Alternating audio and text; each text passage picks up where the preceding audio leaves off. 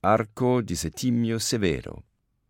Dieser Stich von Luigi Rossini aus Rom mit dem Triumphbogen im Vordergrund und langer Treppe zu einem mächtigen Gebäude hinauf, von dem ich noch nicht wusste, dass es das Kapitol war, hing neben dem Schreibtisch meines Vaters in Werder, Kreis Hünfeld, wenige Schritte entfernt von der Dorfstraße mit Pfützen und Kuhfladen. Veduta dell'Arco di Settimio Severo. So prägte sich mir Rom ein. Im Vordergrund ein Eselskarren mit zwei Bauern, abseits ein vornehmer Herr, eine Frau streckt den Arm weit aus, alle winzig vor der Wucht der Steine. Wie steinern, wie steingrau muss Rom sein. Je länger man auf die feinen Striche der Figuren schaut, desto mehr Rätsel. Deshalb war der kindliche Blick auf diesen Stich in der Sonntag, an dem ich Weltmeister wurde, zu beschreiben. Das Kind lernte, da ist eine andere Zeit, eine andere Welt, und fragte sich, warum dies Bild dem Vater so wichtig war. Eines der wenigen Andenken, das er bezahlen konnte an seinen Sehnsuchtsort Rom. Arendt Erich der alte Dichter, Surrealist aus der DDR mit großer Distanz zu seinem Staat, ein heiterer, zugewandter Mensch, wie er am Rande des Poesiefestivals von Rotterdam den jungen Dichtern erklärt, warum er im Exil in Kolumbien nicht verhungert ist. Seine Frau und er haben dort Pralinen hergestellt und sie in Bogotá verkauft. Seitdem, es muss um 1980 gewesen sein, der Vorsatz, eine Fertigkeit zu lernen, die einem das Überleben sichern könnte und nicht auf die Schreiberei angewiesen zu sein im unwahrscheinlichen Fall des Exils oder anderer, wahrscheinlicherer Not. Am Tag nach der Hochzeit von Anna und Gregor Laschen dem Ahrenfreund, in Rolandseck über dem Rhein sitze ich mit der halbjährigen Tochter Mara auf der Terrasse. Da kommt Ahren vorbei, mustert uns lange und zeigt sich entzückt. Ich habe noch nie einen Dichter mit einem so jungen Kind gesehen. Arendt Hanna von allen Gedanken und klugen Sätzen dieser außerordentlichen Lehrerin hat mir ihre Bemerkung, die sie bei einer Deutschlandreise 1950 notierte, am besten geholfen, meine Landsleute zu begreifen. Der wohl hervorstechendste und auch erschreckendste Aspekt der deutschen Realitätsflucht liegt jedoch in der Haltung, mit Tatsachen so umzugehen, als handle es sich um bloße Meinungen. Von allen Anekdoten, die Lotte Köhler, siehe Astrologie, die amerikanische Mecklenburgerin und Nachlassverwalterin Ahrens über ihre langjährige Freundin erzählte, ist diese vielleicht die beste.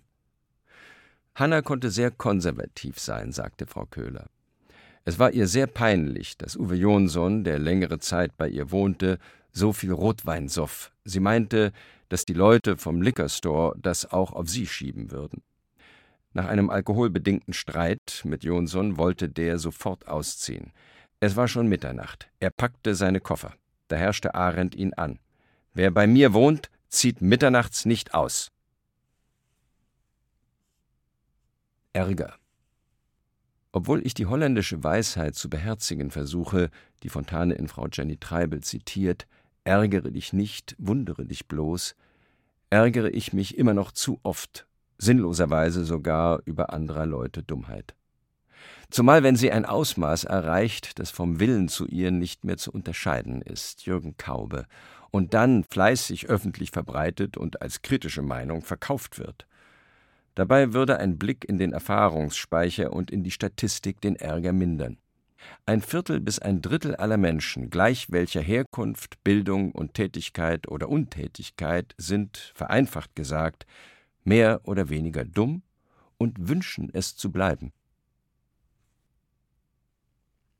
Aarhus. 1992, ein dänischer Germanist aus Aarhus, oder war es Aalborg, schenkte mir einen versteinerten Seeigel, 40 bis 50 Millionen Jahre alt. Einfach so, zum Staunen. Der Seeigel auf dem Fensterbrett vor dem Schreibtisch verbessert, hoffe ich, das Zeitgefühl. Siehe Ammonit. Ariel Ariel, der Luftgeist und Alleskönner, der flinke Diener Prosperos in Shakespeares Sturm und Luca Lombardis Oper Prospero 2006. Im digitalen Zeitalter ist Ariel die allseits anpassungsbereite Medienstimme, der flexible Algorithmus. In dieser Oper singen die einen Deutsch, die anderen Italienisch, andere Neapolitanisch, nur Ariel singt Shakespeare. Before you can say come and go, and breathe twice and cry so so, each one tripping on his toe will be here with mop and mow. Do you love me, master? No. Arkadien auch ich in Arkadien. Das Motto von Goethes italienischer Reise wurde, obwohl von ihm selbst bald wieder gestrichen, zur Phrase der deutschen Bildungsitalienreisenden. Deshalb geniert es mich immer noch, dass mir bei der Bitte um einen Eintrag ins Gästebuch der Casa di Goethe, gerade dort angekommen als Stipendiat 2001, nichts anderes einfiel, als diese Phrase zu wiederholen, die auch mit ironischem Unterton nichts von ihrem kindischen Idealismus verliert. Arm. Der Westen muss bereit sein, ärmer zu werden, sagte der polnische Schriftsteller Andrzej Schipiorski 1992. Einer dieser unverschämt großen und wahren Sätze, die kein Gehör fanden und finden und trotzdem bleiben und hin und wieder in den Gedanken rumoren, folgenlos. Armee Joram Kanyuk, israelischer Schriftsteller, und ich stellen im Gespräch fest, dass unsere Großväter im Ersten Weltkrieg in der gleichen Armee gekämpft haben. Kanyuk war Offizier in der israelischen Armee und beteiligt an der Schlacht um Jerusalem 1947-48. Ich, der Ungediente und dem Soldatenalter entwachsen, sage, ohne viel nachzudenken, was ich da sage, I hope we're still in the same army. Armes Schwein. Um zwei Uhr nachts stürmten wir das Haus des namhaften Kritikers, der saß noch bei der Arbeit, sprang sofort erleichtert auf und nahm die Arme hoch, sah zu, zufrieden spielte er Entrüstung, als wir seine Bücher in die Wäschekörbe packten, fasste aber nicht mit an. Wir dachten an seinen bekannten Enthusiasmus für La Chinoise, ließen ihm also Majakowski und Brecht. Schon holte er Wein aus dem Keller, als wir die Schallplatten wegnahmen, sagte er bloß, er wolle von Beethoven sowieso nichts mehr wissen, bestand aber plötzlich auf Albert Eiler. Wir stimmten ab, ja, der sollte ihm bleiben. Wir tanzten mit seiner Frau. Sie lud uns in die Küche, manierlich aßen wir die Delikatessen auf. Er wollte uns dann mit Whisky halten. Es wurde hell, wir schleppten das Zeug endlich raus, da bot er uns das Du an. Das fanden wir ging zu weit. Da haben wir also doch wieder einen Fehler gemacht. Armes Schwein erschien zuerst 1968 im berüchtigten Kursbuch 15, das angeblich der Abschaffung, in Wirklichkeit aber der Verteidigung der Literatur und Überlegungen zu ihrer Nützlichkeit gewidmet war. Das Gedicht ist von vorn bis hinten Fiktion. Solche Aktionen hat es nie gegeben, und wenn, wäre sein Autor der Letzte gewesen, der sich daran beteiligt hätte, a aus Angst, b aus Prinzip. Der Anlass übrigens war eine Party bei dem Literaturkritiker Reinhard Baumgart, der sich in der Tat mit dem Satz gebrüstet hatte, er wolle von Beethoven sowieso nichts mehr wissen. Der Witz des Gedichts liegt, eindeutiger geht es nicht, in der Anbiederung, in der Unterwerfung, in der Zustimmung des Kritikers mit denen, die ihm Bücher und Platten wegnehmen. Natürlich kokettiert das Gedicht bzw. sein Autor mit dem Vergnügen an der Gewalt eines solchen Überfalls, und deshalb ist mir heute, wenn ich es lese, ein wenig unbehaglich.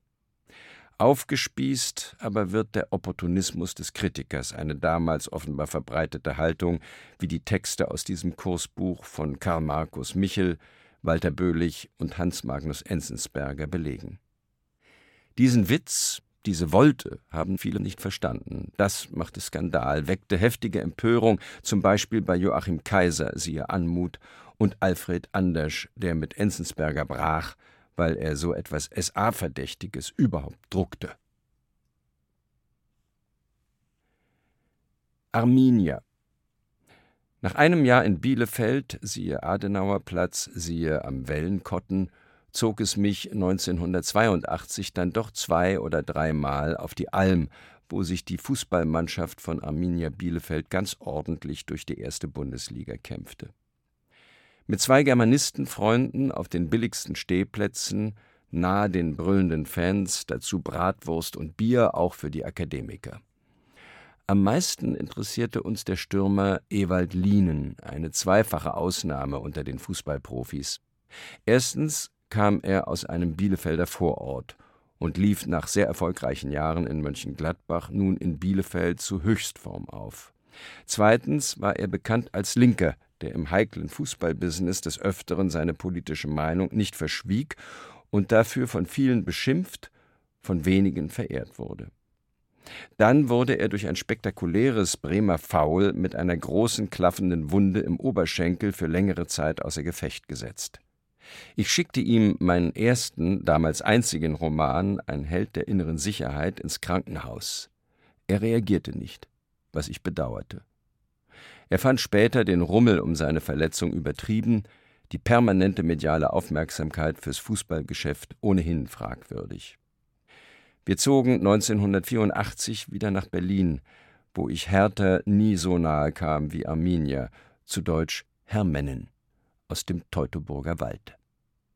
Die ständige Tendenz zur Zweitklassigkeit von Hertha BSC provozierte 1967 oder 1968 das bis heute aktuelle Gedicht Aufstiegsrunde. Armstrong Lewis Einmal lief uns Louis Armstrong über den Weg. In Hamburg 1959, als wir Korbacher Schüler auf einer Klassenfahrt in Hamburg den Flughafen besichtigten. In einer Gruppe von fünf oder sechs schwarzen Männern, in dunklen Anzügen, deutlich Armstrong in der Mitte. So liefen sie an uns vorüber, mit weiterem Gefolge.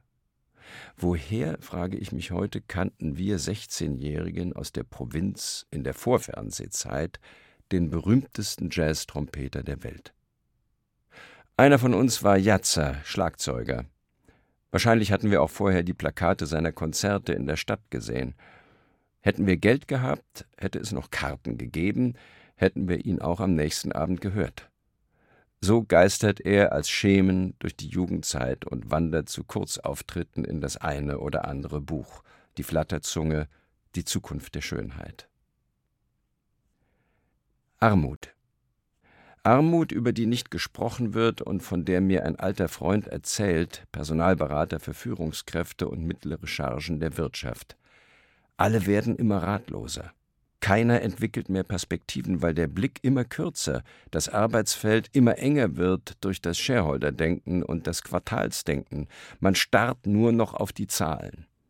Die Leute sind so blind, dass sie sich von jeder Banalität beeindrucken lassen, die ihnen der Personalberater für viel Geld verkündet. Er wundert sich immer wieder über die Dummheit, auch die soziale Dummheit seiner Kundschaft, zumeist von tiefer Kulturlosigkeit. Die Rezepte, die er gibt, werden immer simpler und immer mehr bestaunt und immer besser bezahlt. Die Köpfe dieser Leute sind buchstäblich leer. Das ist die eigentliche Armut. Luhmann, siehe Appellhofplatz, sagt er, habe mit dem Organisationsmodell vom blinden Einzelgänger, der sich wahllos in jede Richtung ausbreiten könne, den Kapitalismus von heute gut beschrieben. Sehr zufrieden höre ich dem Mann aus der Praxis zu, weil er meine Eindrücke und Meinungen bestätigt. Und das im Bielefelder Tierpark 2002.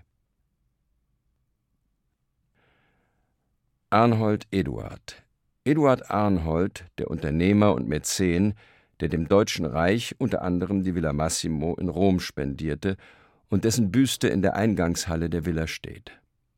Warum hat uns Stipendiaten niemand in den 70er Jahren über die Größe und Großzügigkeit dieses Mannes aufgeklärt? Das tat gründlich erst Peter von Becker Eduard Arnhold, an dessen Abbild wir oft vorüberliefen und dem wir und ein paar hundert Künstler den Grundstock für diesen ungewohnten Luxus verdankten. Gewiss, weil er Jude war. Aber warum hat die damalige Direktorin, Arnholds Urenkelin Elisabeth Wolten, uns nicht über diesen Mann genauer informiert? Oder tat sie es doch und ich habe es völlig vergessen, weil wir das damals gar nicht wissen wollten? Arno 1 bis 3 Arno Schmidt, ein Autor, den ich bis zu Zettels Traum mit Vergnügen gelesen habe, dessen Strenge, dessen Snobismus der Gründlichkeit aber so einschüchternd waren, dass ich ihm nie und nimmer hätte begegnen wollen, wie so viele Fans, die in sein Dorf pilgerten. Arno Waldschmidt, der Holzschneider, wie er mit wehenden Langhaaren in schnellem Lauf Tore schießt in unserer Fußballmannschaft, der Rixdorfer Balltreter der späten 60er, frühen 70er Jahre. Arno Wiedmann, Journalist, wie entsetzt er und Max Thomas Mehr mich anschauten in der Gründungsphase der Tageszeitung, als sie 1978 zu uns in den Rotbuchverlag kamen, einen Namen für die neue Zeitung suchten und ich vorschlug Deutsche Zeitung. Der Titel sei frei. Es hat mal eine Zeitung mit diesem Namen gegeben. Wir Linken und Linksliberalen sollten die Avantgarde der politisch besseren Deutschen sein. Deutsch?